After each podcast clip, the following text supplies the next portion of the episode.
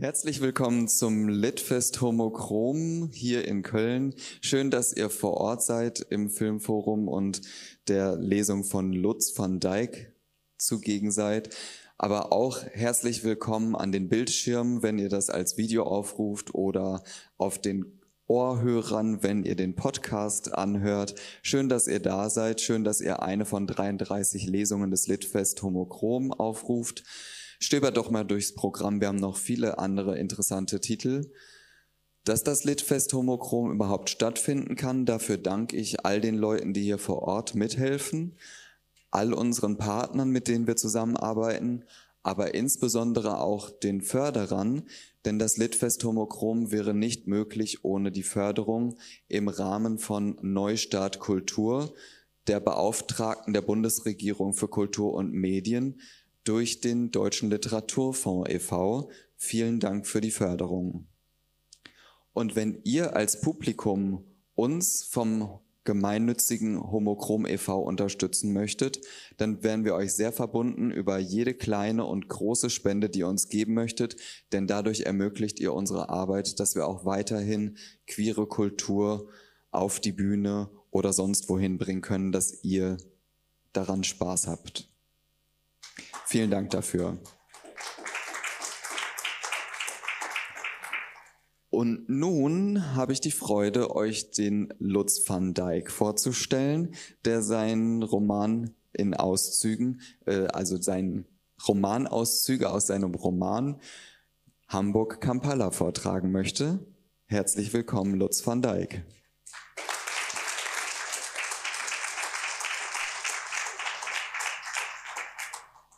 Und dann überlasse ich dir sofort die Bühne. Bitteschön. Vielen, vielen Dank. Ja, schönen guten Abend. Vielen Dank, lieber Martin. Vielen Dank alle, die dieses ähm, Festival vorbereitet haben, begleiten. Jörg von der Technik und viele, viele andere. Vielen, vielen Dank. Und auch meinen Kolleginnen und Kollegen, Autoren und Autoren, die während dieser Tage ähm, mit Veranstaltungen ähm, machen ähm, ich habe gestern sehr viel zuhören können, heute weniger und es war ein Vergnügen und ich danke euch sehr. Einige erkenne ich jetzt auch wieder im Saal. Ähm, ich habe mir überlegt, dass ich mit zwei ganz kurzen Vorbemerkungen einsteige und dann lese ich vor. Der eine Einstieg ist etwas zu meiner Person. Ich bin fast genau 66 Jahre. Ähm, wie habe ich dieses Leben verbracht? Ähm, die ersten 18 Jahre bin ich geboren und aufgewachsen in West-Berlin. Dann habe ich mich ein Jahr lang in der Welt auf eigene Faust rumgeschlagen, bin dann in Hamburg wieder angelandet, habe dort äh, über zehn Jahre eine Ausbildung zum Lehrer gemacht und auch dann an einer Schule für, wie es damals hieß, Erziehung schwierige Kinder sehr gerne gearbeitet. Ähm, danach, nächste Phase, ich kürze es jetzt ganz ab, nur eine, Über, eine Übersicht zu geben und die führt dann auch hin zum Buch, wie ihr gleich merken werdet.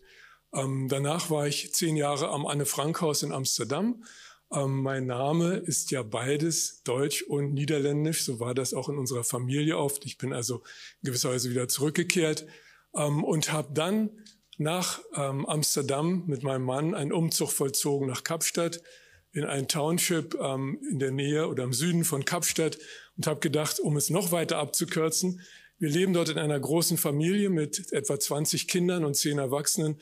Äh, dieses Kinderhaus wurde gegründet, um jungen Menschen, Kindern und Jugendlichen, die ihre Eltern, nicht nur ihre Eltern, ihre Familien durch HIV-Aids verloren haben, ähm, ein Zuhause zu geben und ähm, wird heute geleitet von jungen Kolleginnen und Kollegen und mein Mann und ich sind zum Oper aufgestiegen. Ein sehr schönes Projekt. Das ist der eine Einstieg. Der zweite ist ein ernsterer Einstieg. Ich möchte euch einen Mann vorstellen, der eine starke Inspiration für dieses Buch war. Ähm, dieser Mann ist David Kato. Das ist wenige Monate aufgenommen, bevor er ermordet worden ist. David Kato war der erste Mann in Uganda, der sich öffentlich zu seiner Homosexualität bekannt hat. Ähm, er war damals 48 Jahre alt und eine Zeitung hat kurz darauf eine Veröffentlichung gemacht, in der drin stand, er hängt ihn auf, was dann leider andere wörtlich genommen haben. David Kato ist 2011 mit 48 Jahren erschlagen worden. Ähm, er ist trotz dieser schrecklichen Geschichte eine Anregung, eine Ermutigung für viele junge Menschen, die sexuellen Minderheiten angehören in Uganda, ähm, ein Vorbild geworden, ein, ein, ein, wirklich eine Ermutigung trotz dieses Schreckens. Und ich habe dieses Buch auch David Kato gewidmet. Die zwei Hauptpersonen im Buch heißen auch David in Hamburg und David äh, in Kampala. Ähm, ganz kurz zur Struktur des Buches und dann lese ich auch vor. Ähm, dieses Buch spielt sowohl in Hamburg als auch in der Hauptstadt Ugandas in Kampala. Das Buch bricht, was man zunächst vielleicht nicht vermutet, mit sehr viel Stereotypen. Hallo. Äh, und ähm, zum Beispiel, ähm, dass David in Hamburg seine Familie verlässt, weil die Eltern in Hamburg-Barmbek äh, wenig Verständnis für seine für sein Coming Out haben für seine Entwicklung haben. Er zieht dann zu seiner älteren Schwester, die gerade ein kleines Baby von einem Mann bekommen hat, mit dem sie aber nicht zusammenleben möchte. Sie gründen also eine Regenbogenfamilie. Der David aus Kampala hat eine sehr unterstützende Mutter, sie ist Krankenschwester, gehört allerdings einer christlichen Kirche an, die zu den Fundamentalistischen gehört. Das ist die Mehrzahl in Uganda. Und auch das etwas, was viele Leserinnen und Leser, auch junge, es ist ein Jugendbuch, ähm, überrascht, ist, dass es in Uganda christliche Kirchen und nicht der Islam sind, die sich auf die Fahnen geschrieben haben, sexuelle Minderheiten zu verfolgen. Und das ist die letzte Vorbemerkung. Auch ist das Buch entstanden im Kampf gegen die Todesstrafe, die, ähm, wo es Bemühungen gibt im Parlament durch mehrere Abgeordnete, sie wieder einzuführen in Uganda. Christliche Kirchen und ein rechtspopulistisches ähm, Parlament. Wie lernen sich diese beiden Jungen überhaupt kennen. Ähm, durch einen Zufall natürlich, anders kann es nicht sein, auf Planet Romeo, wo David aus Hamburg postet, dass er sich äh, engagieren möchte für Menschen, die verfolgt werden in Afrika. Natürlich in Englisch schreibt er das. Und das findet David in Kampala in einer bestimmten Situation. Ähm, ich lese euch ein paar Ausschnitte vor, dann kriegt ihr ein Gefühl für die Geschichte. Die heißen dann immer Kampala zum Beispiel im Februar oder Hamburg zum Beispiel im März. Ähm, gibt es, ja, ich glaube, das könnte als Einführung erstmal genügen. Und jetzt muss ich, weil ich ja schon älter bin, meine Lesebrille aufsetzen. Kampala im Februar. Der erste Horror begann mit meinem alten Hund Robinson. Heute vermute ich, dass es damals einen Verräter in unserer Gruppe gegeben haben muss. Wir fühlten uns sonst nämlich wirklich sicher an den Samstagnachmittagen, soweit man sich eben sicher fühlen kann, wenn man ein Doppelleben führt, so wie die meisten von uns. Draußen im Leben voll Normalo, nur nichts anmerken lassen. Nur wenige konnten zumindest daheim ehrlich sein, wie ich bei meiner Mutter. Samstag trafen wir uns ab drei Uhr in der Sunshine Bar, nicht weit vom Unabhängigkeitspark in nordwestlicher Richtung. Hier konnten wir Kucho sein. Ein Wort in Swahili, dass äh, viele Sachen werden am Rande erst klar. Ich muss es deshalb für euch kurz erklären. Kuchu heißt wörtlich übersetzt in Swahili attraktiv.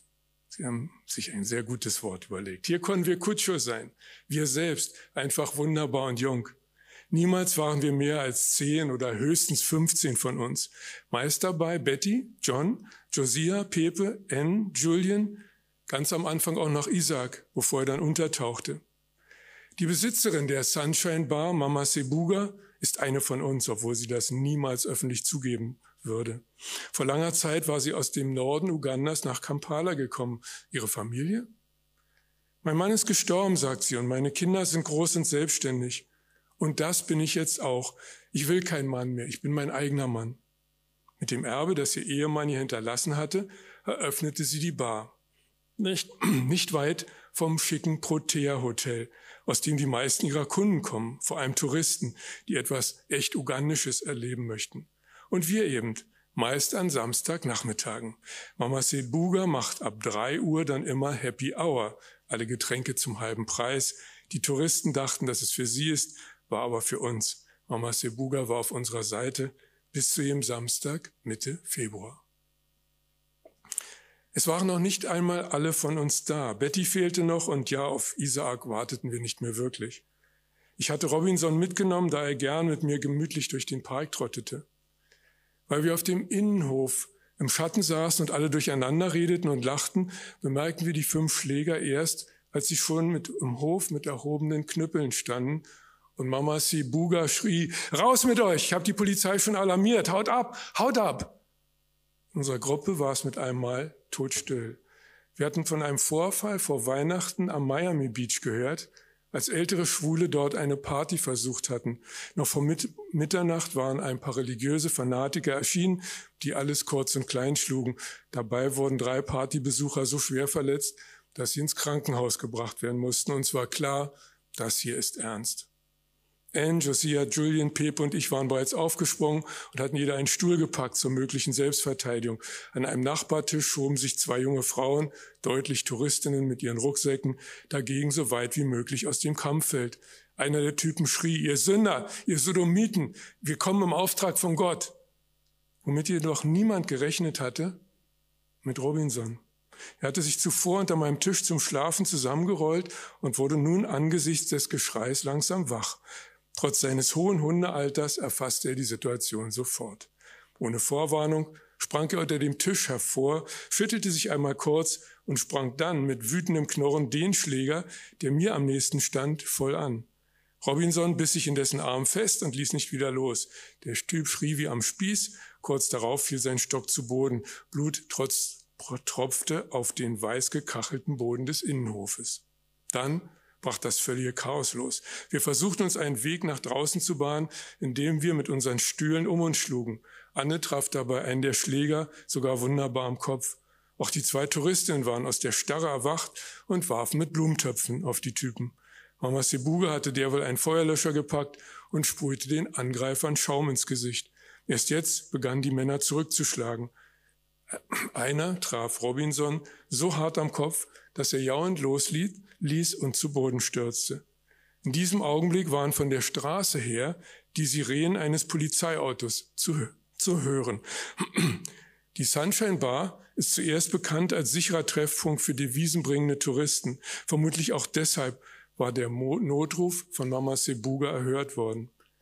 Ich hatte mich inzwischen neben Robinson niedergekniet und erkannte mit Schrecken, wie schwer verletzt er war. Sein Atem ging nur noch schwach. Ein Strom dunklen Blutes lief aus einer klaffenden Wunde an seinem Schädel. Er versuchte mich anzuschauen, aber dann verdrehte sich sein Blick und er hörte auf zu atmen. Vor Wut und Trauer schrie ich so laut auf, dass sogar die gerade hereinstürmenden Polizisten innehielten. Die Schläger waren inzwischen über die Mauer des Innenhofes getürmt. Nur der mit dem blutenden Arm hat es nicht geschafft und wurde von der Polizei festgenommen. Von allen anderen, auch von den beiden Touristinnen, wurden die Ausweise kontrolliert und Telefonnummern aufgeschrieben als mögliche spätere Zeugen. Dann war es plötzlich wieder ganz still im Innenhof der Sunshine Bar. Mir liefen Tränen übers Gesicht. Ich hatte mich neben Robinson niedergekniet und hielt seinen verletzten Kopf in meinen Händen. Robinsons Herz schlug nicht mehr. Unser guter alter Robinson. Nun waren wir nur noch zu zweit daheim. Mama und ich. Hamburg im Februar. Ob mein netter Macho-Supermarkt-Kollege Abdul weiß, dass sein älterer Bruder Hassan anders ist als er selbst? Deutlich war Hassans Unsicherheit beim Reinkommen in unser queeres MHC, Magnus Hirschfeld Zentrum Café, zu spüren. Aber immerhin ist er nicht gleich wieder abgehauen und er hat mir zugenickt. Bevor Martin, mein bester Freund, weiter fragen kann, spreche ich ihn auf sein für heute geplantes Blind Date an. Was weißt du denn über deinen Traum für eine Nacht? Sofort schaltet Martin um. Er sieht wunderbar aus. Ist 20 und wartet nur auf mich. Dann zieht er zweifelnd die Augenbrauen hoch. Naja, das hat er zumindest bei Planet Romeo geschrieben. Sein Profilname da, Traummann. Nicht gerade bescheiden, gründet sich zurück. Aber ich habe es gerade nötig zu lästern. Schon dreimal habe ich versucht, mich mit Typen, die ich über die Internetplattform für schwule Partnersuche Planet Romeo kontaktet hatte, hier zu treffen und nicht einmal hat es gefunkt. Der erste Junge, Profilname immer treu, kam überhaupt nicht. Ich stand mir bis nach Mitternacht die Beine umsonst in den Bauch. Ein kleiner Sprung. Ich beschließe, hinunter zu den Klos zu gehen. Dabei komme ich auch an dem Raum der Safer Space Leute vorbei. Es ist gut voll hier und unwillkürlich schaue ich nach Hassan, kann ihn aber nicht finden in dem Gewühl. Die Leute hier stehen in verschiedenen Gruppen zusammen, alle Hautfarben, alle Sprachen, Frauen und Männer durcheinander, die meisten eher jung. Über den Lautsprecher dröhnt irgendeine orientalische Musik. Bevor ich ihn auf mich zukommen sehe, steht er plötzlich neben mir. Ich kenne dich, David. Sagt Hassan mit ernstem Gesicht. Es klingt wie eine Anklage. Abdul hat mir von dir erzählt. Was bloß? Trotzdem bleibe ich freundlich und antworte, ja, du bist Abduls älterer Bruder, nicht? Hassan nickt. Dann schaut er mich aufmerksam an und fragt schließlich, ich will weg von hier. Zu viel Lärm, zu viel Menschen. Ich gehe zum U-Bahnhof Borgweg. Kommst du mit? Seine Einladung überrascht mich, aber sie hat etwas Eindringliches, das mich fasziniert. Und er ist Abduls Bruder. Da brauche ich also keine Angst zu haben. Ich dachte, ihr wolltet heute deinen Führerschein feiern, frage ich, um etwas Leichtes zu sagen. Hassans Blick verdunkelt sich jedoch noch mehr. Mein junger Bruder hat eine gute Seele, aber er folgt nicht mehr unseren Gesetzen. Da wurde Bier getrunken und sogar Schnaps. Das kann ich nicht. Weißt du, was Abdul bedeutet? Sein Name kommt von Abdullah, ein Diener Gottes. Das ist er aber nicht mehr. Hassans Deutsch hat einen leicht arabischen Akzent. Abdul dagegen spricht perfekt Deutsch. Er kann sogar Hamburger Dialekt, wenn er will. Ich bin erstaunt, dass Hassan islamische Gesetze preist, die ihn als schwulen Mann doch strengstens verurteilen. Da will ich mehr von ihm hören. Erst jedoch hole ich mir eine warme Jacke von der Garderobe. Hassan hat seinen dicken Parker die ganze Zeit anbehalten. Als wir wieder oben sind, möchte ich nur eben Martin Bescheid sagen. Aber er steht nicht mehr an der Theke im Café. Erst jetzt sehe ich ihn an einem der hinteren Tische sitzen mit einem ebenso kleinen, etwas pummeligen Jungen.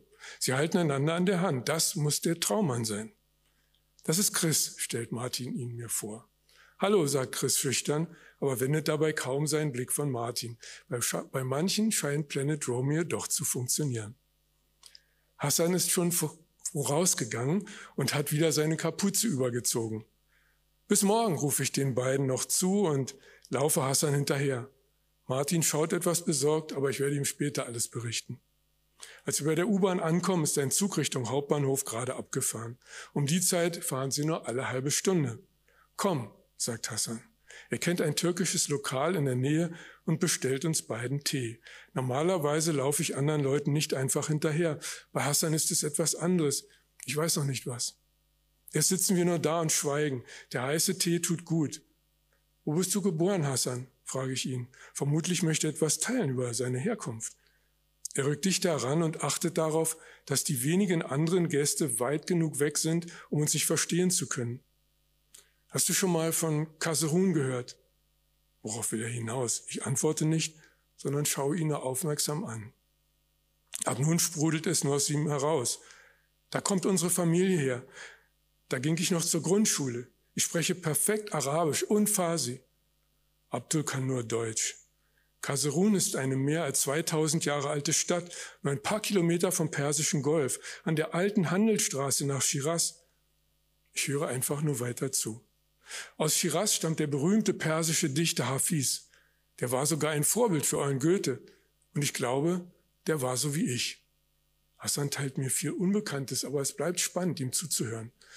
Jetzt zieht Hassan ein kleines Büchlein in arabischer Schrift hervor. Er schlägt es auf, sucht einen Moment. Dann hat er die Stelle gefunden. Er liest einen Satz auf Arabisch, dann auf Deutsch. Das Auge des Geliebten, das da spielt und blitzt, in seinem zauberischen Zwinkern ruht mein Wesen.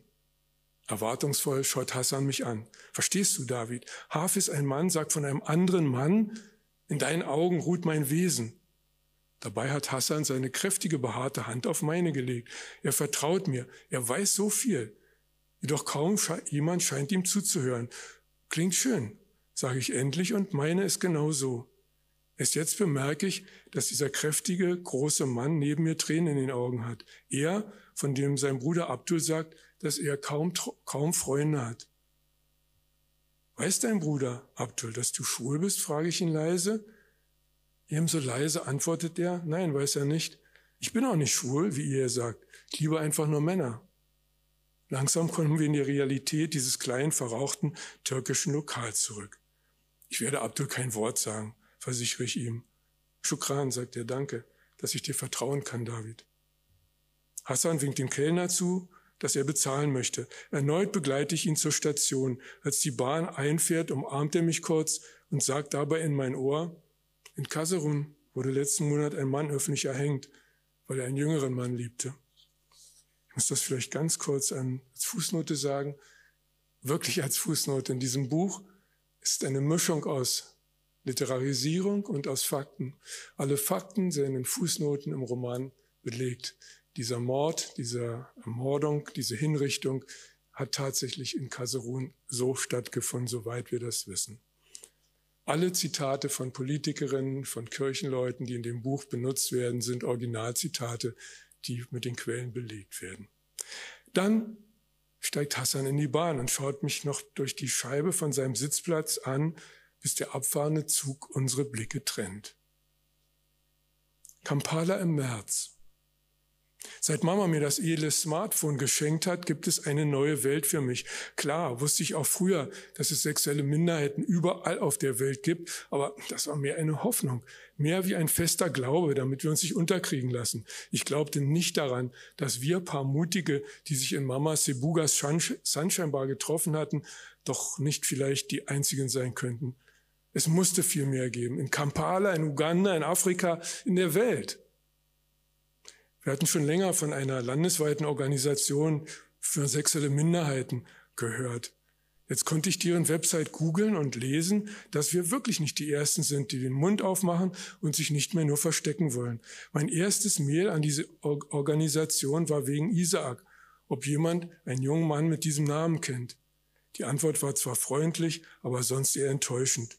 Danke für deine Anfrage, David, aber wenn sich jemand versteckt, gebraucht er meist nicht den richtigen Namen und leider ist unser Büro gerade von der Polizei geschlossen werden worden. Aber wir geben nicht auf, du bitte auch nicht. Zwei Tage später kam Pepe plötzlich noch abends vorbei und klingelte Sturm.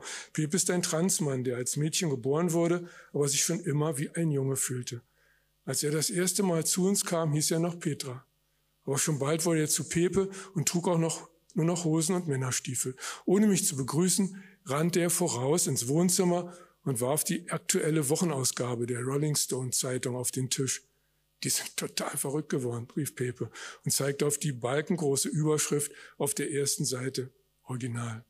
Homo-Terroristen, Selbstmordattacke im Fußballstadion.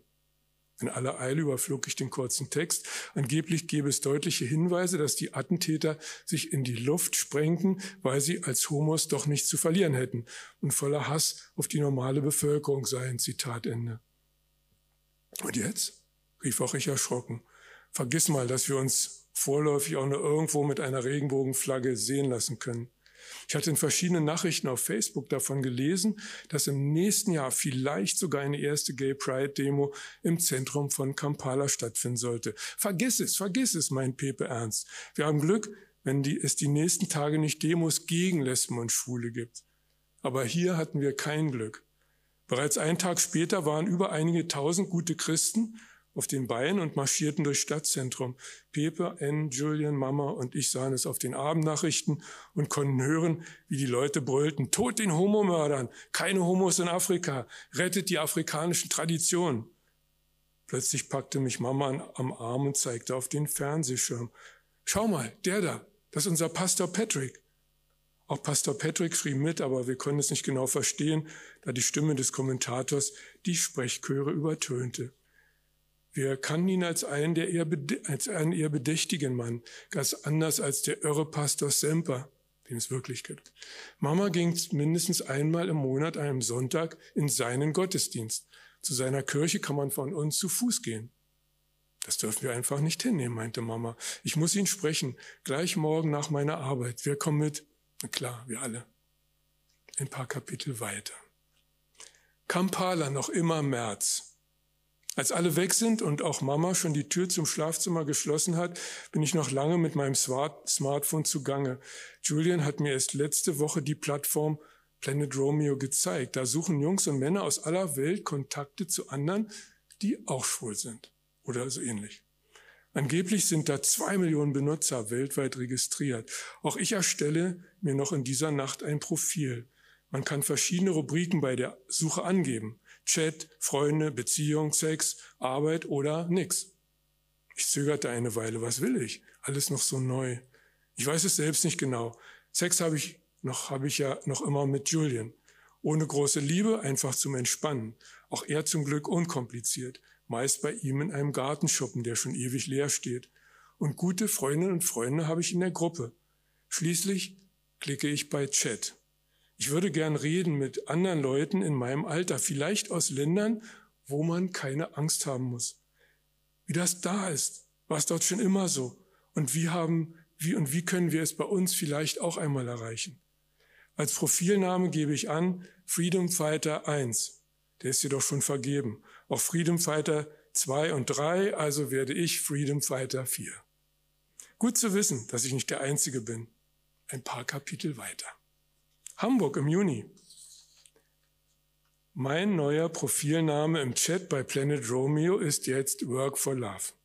Martin hat mich erst verspottet und gemeint, Mann, David, das klingt, als wärst du ein Sexarbeiter. Egal, wenn jemand die Rubrik ver verwechselt, selbst schuld, antworte ich, Liebe fällt nicht von Himmel und in manchen Teilen der Welt kommt man dafür in den Knast. Ich hole Luft, denn mein Vortrag ist noch nicht zu Ende. Darum will ich für Liebe arbeiten, für das einfache Recht auf Liebe für jeden. Als erste Message habe ich auf Englisch gepostet, dass ich die Rechte sexueller Minderheiten in Afrika unterstütze. Martin schaut mit offenem Mund zu. Es klingt vielleicht wirklich eine Nummer zu wichtig. Darum füge ich grinsend hinzu, okay, Martin, falls mich doch jemand wegen Sex anklickt, fick ich den durch zu dir. Versprochen? Lacht jetzt auch mein bester Freund. Gerade an diesem Abend stoße ich das erste Mal auf einen jungen, jungen Typ aus Kampala, Uganda. Kein Foto, nicht zu sich selbst, nur die eine Frage auf Englisch, wer hilft mir wegzukommen? Sein Profilname ist Freedom Fighter 4. Kampala im Juni. Ich lese nicht das ganze Buch, keine Sorge, es sind noch zwei Abschnitte. Kampala im Juni. Der Tag, an dem sich für mich alles ändert, ist, als Mama das zweite Mal vom Polizeirevier kommt. Noch nie in meinem ganzen Leben habe ich sie so aufgewühlt. Mama ist Krankenschwester, die weiß, was los ist. Verstört, bebend, unsicher. Alles Eigenschaften, die sonst überhaupt nicht zu meiner Mutter passen. Was haben Sie dir angetan, Mama? rufe ich erschrocken, nachdem sie die Wohnungstür zugezogen und alle drei Schlösser von innen verriegelt hat. Das Schlimmste, schluchzt sie wo sie gleichzeitig alles tut, um ein Weinen zu unterdrücken. Oh Gott, haben Sie Mama gedemütigt, geschlagen oder gar als Frau sexuell erniedrigt? Sie sieht das Entsetzen in meinem Gesicht. Jetzt zieht sie mich zu sich, hält mich an beiden Schultern fest und schaut mir in die Augen. Das Schlimmste, sie haben mir gedroht, dass sie dich bekommen wollen. Dieser schreckliche Vater von Julian hat sich an dir rächen und angeblich seinen Namen, um angeblich seinen Namen zu säubern. Mama wischt sich übers Gesicht. Ich bin nur ein Mosaikstein dabei. Die, die Treffen in der Sunshine Bar und dann bei uns, die Namen von Anne, Betty, Betty, Josiah, John und Pepe, deine Unterschrift für Gay Pride, diese Unmenschen, sie wissen alles von dir und von uns. Angeblich würden sie nur warten, bis Julian aus dem Krankenhaus sei und weit weg bei seiner Tante auf dem Land und dann zuschlagen und uns alle verhaften dass ich einer der Jüngsten mit 16 in unserer Gruppe bin und noch nicht mal lange nicht 18, würde mir nur wenig nützen. An diesem Abend müssen wir neue Ideen bekommen. Juliens Vater will Rache und wenn Mama alles richtig verstanden hat, zuerst an mir. Ein einflussreicher Politiker ist er geworden. Sein Willen durchzusetzen hat er gelernt und duldet keinen Widerspruch. Einfach warten, bis es knallt, geht nicht. Eine ganze Weile spiele ich, spiele ich zögerlich an meinem Smartphone herum.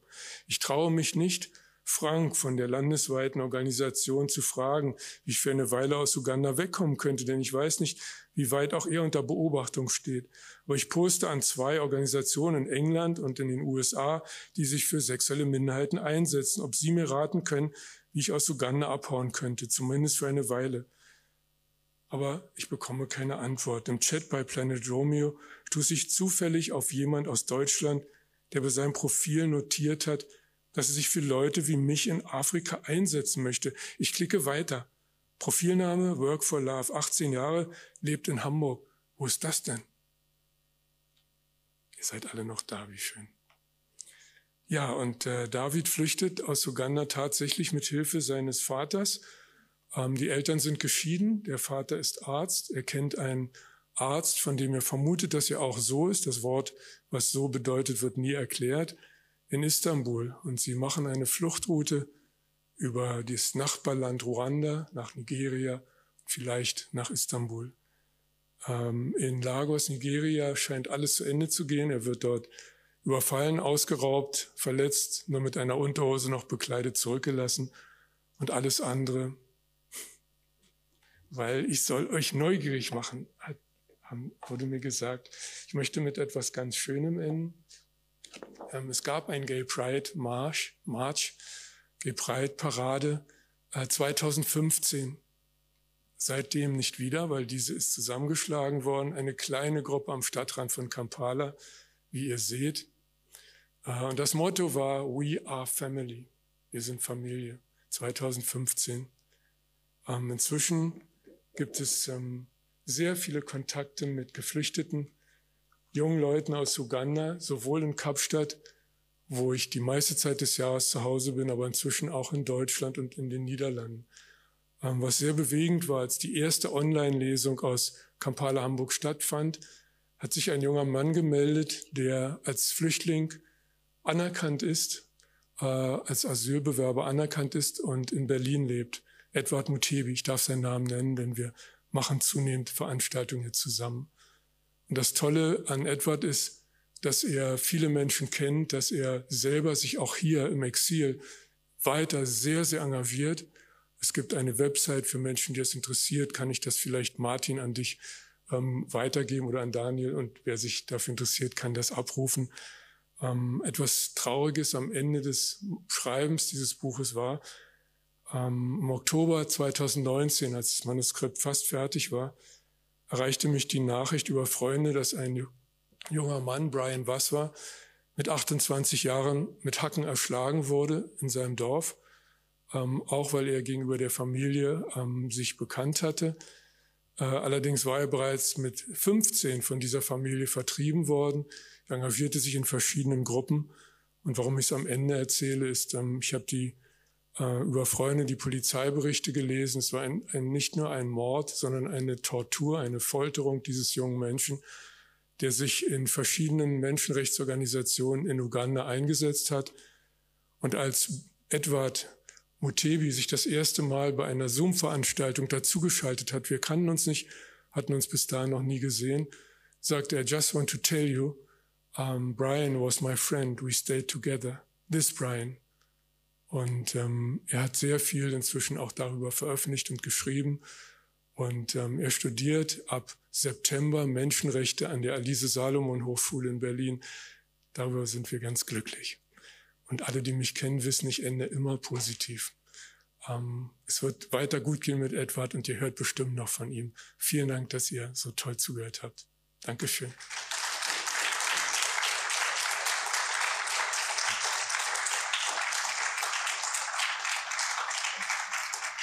Ja, nimm gerne Platz.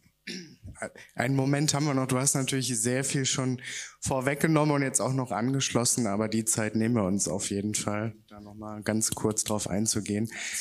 Du musst, hast, ist an? Es leuchtet grün. Ist das, es leuchtet grün. Ist das ja, ein guter, ihr hört Ton, wunderbar. Okay. Ja, eine euch. bewegende äh, Geschichte, die man sonst nur ganz am Rande vielleicht in einer Schlagzeile, die dem Thema gewidmet bekommt, ja, irgendwie zu, zu spüren kann man gar nicht sagen. Also es wird einem so im Newsflash äh, berichtet, was in solchen Ländern passiert, wo, ich sag mal, sexuelle Minderheiten einfach nicht so aufgestellt sind wie bei uns. Du bist selber Menschen, Menschenrechtsaktivist und setzt dich ja konkret dafür ein. Es ist ein Anliegen und das hört man hier auch ganz klar raus. Ähm, ja, Du lebst selber in, in Südafrika die meiste Zeit des Jahres, habe ich gehört. Und ähm, ja, die Vermutung liegt natürlich nahe, dass du vieles von dem, was du schreibst, selber, also sind das deine eigenen Eindrücke, die du vor Ort letzten Endes auch erlebt hast? Oder wie, wie äh, kommst nein. du dazu, diese Geschichte ja. zu schreiben? Okay. Nein, ähm, das Gute über Südafrika, was es zu sagen gibt an dieser Stelle, ist das so okay? Könnt ihr mich so gut verstehen? Okay, danke, Jörg. Ähm, ist, dass ähm, Südafrika das erste Land war auf dem afrikanischen Kontinent mit immerhin 54 Staaten, in dem in die Verfassung nach dem Ende der Apartheid aufgenommen wurde, dass die Rechte sexueller Minderheiten zu schützen sind. Es war ein ganzer Passus in der Verfassung, in der drin stand, Rechte aller Minderheiten, sprachlicher, religiöser, kultureller, ähm, und was auch immer man sich dort vorstellen konnte. Und dort war eben auch die Rechte sexueller Minderheiten äh, zu schützen sind und nicht diskriminiert werden dürfen. Ähm, trotzdem, das ist sozusagen das Schöne. Das andere ist natürlich eine Realität, wo leider auch in Südafrika ähm, es nicht durch die Änderung der Verfassung auch damit die beendet war, die Diskriminierung und zum Teil auch schlimme Brutalität gegen vor allen Dingen lesbische Frauen ähm, in armen Siedlungen, zum Beispiel in Townships.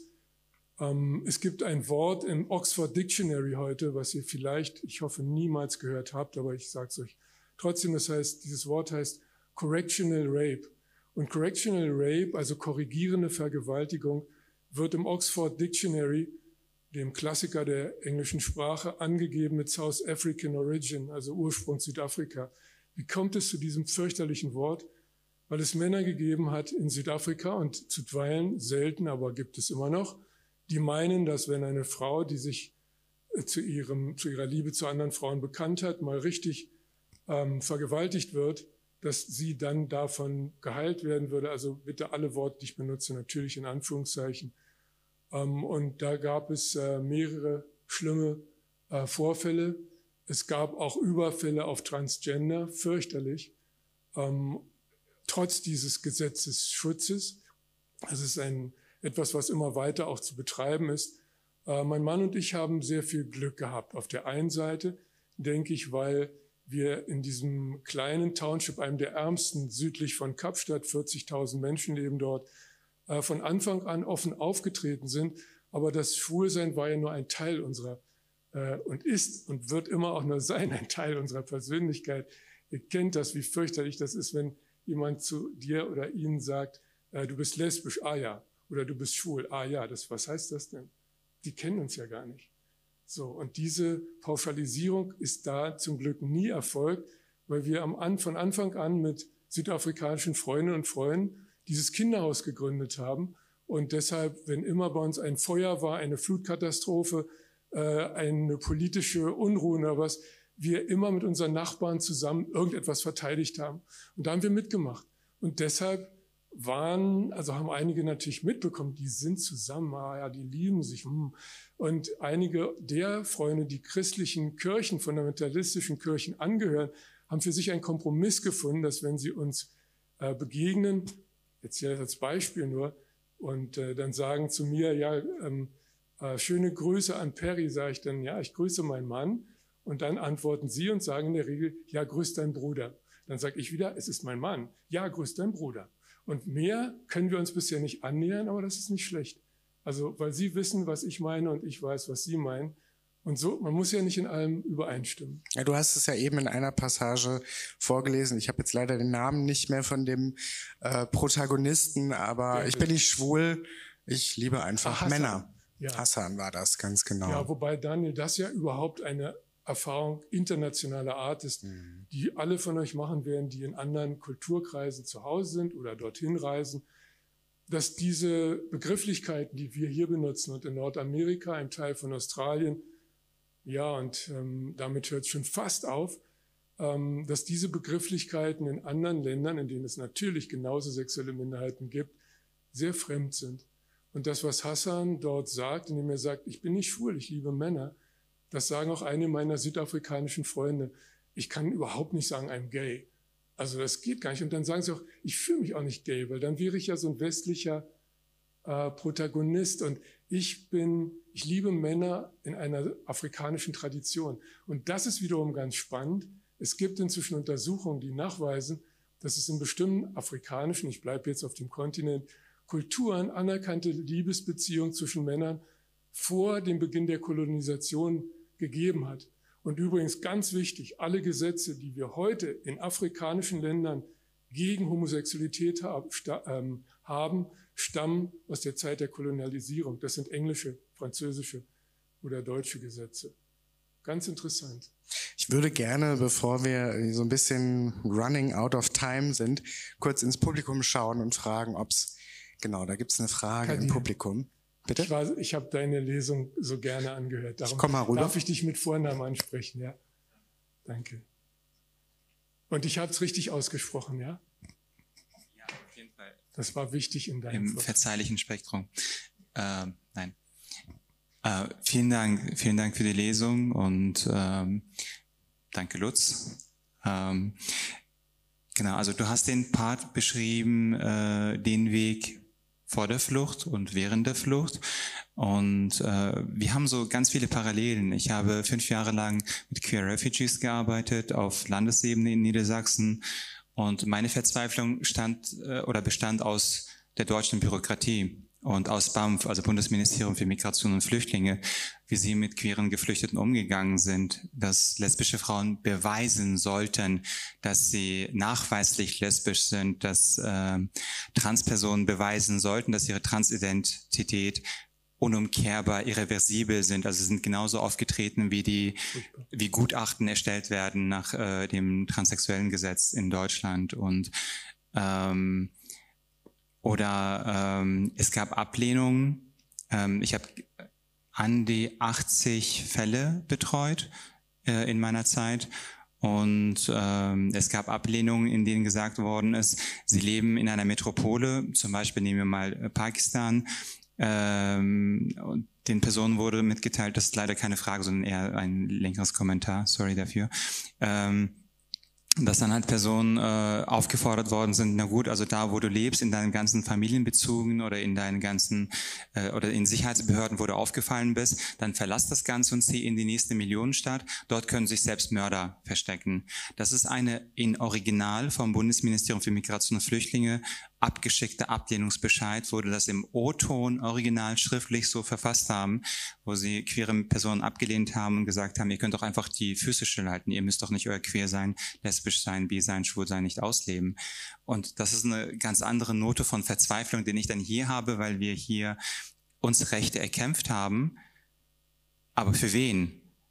Wenn wir sozusagen halt irgendwie quer sein und also schwule, lesbische, bi, trans Rechte als universelle Rechte hier für den Rechtsraum Deutschland erkämpft haben, dann äh, tun sich diese ganzen Lücken und Rassismen auf, dass sie dann bei queeren Geflüchteten so nicht angewandt werden vom äh, Bundesministerium für Migration und Flüchtlinge.